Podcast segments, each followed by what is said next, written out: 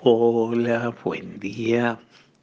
Hoy, en este sábado de la tercera semana del tiempo Pascua, leemos el Evangelio de Juan, capítulo 6, versículos 60-69. Es la conclusión del discurso del pan de vida.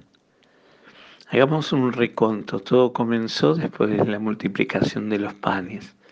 Lo querían hacer rey a Jesús y Jesús despide a sus apóstoles, los hace cruzar el lago y él se va a la montaña a orar.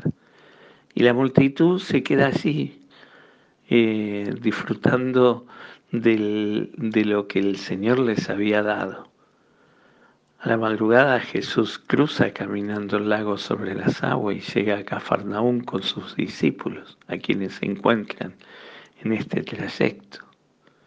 La multitud lo busca y encuentra su barca en Cafarnaún y hacia allí van y empieza un diálogo, un diálogo que hemos venido leyendo también todos estos días.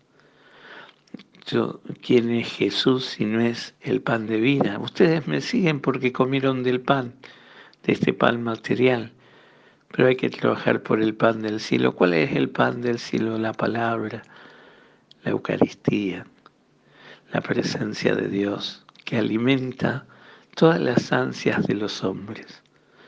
Claro, y Jesús les termina diciendo, yo soy el pan de vida.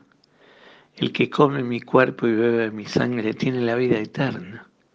Claro, para nosotros es fácil leer este Evangelio y pensarlo desde el diario del lunes, porque nosotros sabemos a qué se refería Jesús. El pueblo de Israel todavía no tenía plena conciencia de que Jesús se refería al pan eucarístico. Pero también imaginen ustedes que cualquiera de a ustedes le ofrezca a alguien, toma, come, esto, esto es mi parte, este pedazo de carne es parte de mi cuerpo y esta, esto de sangre es mi sangre. A cualquiera nos horrorizaría. Y esto es lo que le pasó a la multitud.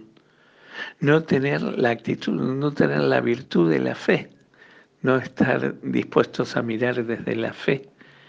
Y claro, entonces les pareció un escándalo total. Duras son tus enseñanzas, Señor. Duras son tus enseñanzas. ¿Quién se atreve a seguirte? Estás loco. Y entonces se fueron todos.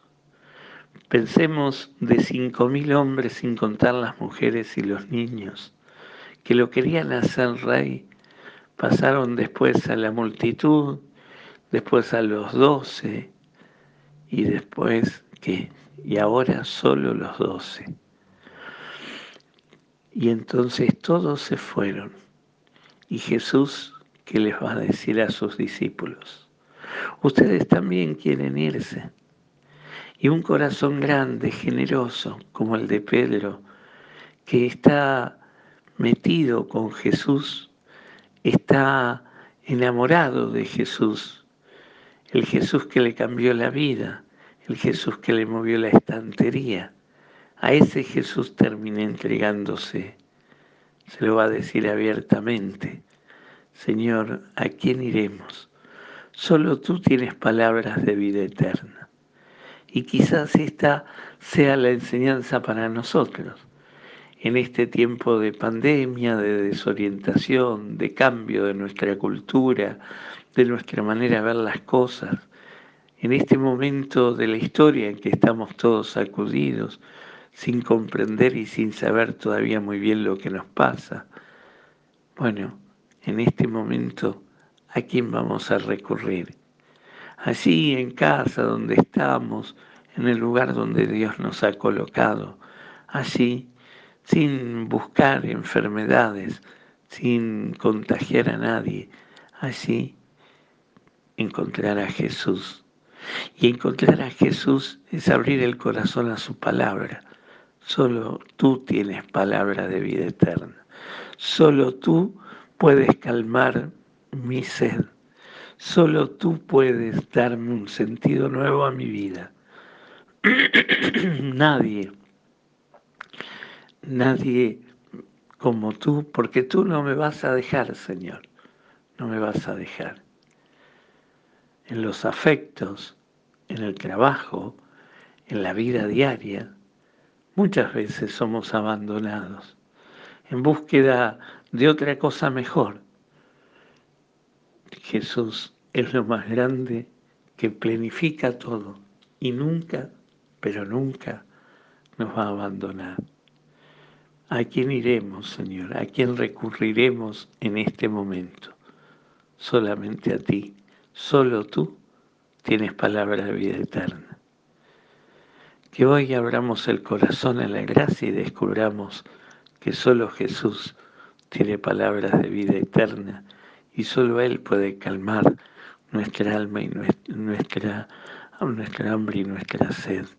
Solo Él puede transformarnos. Dejémoslo actuar en nuestra vida. Que el Señor hoy te conceda un maravilloso día, te colme su gracia y te dé su bendición, el que es Padre, Hijo y Espíritu Santo. Amén.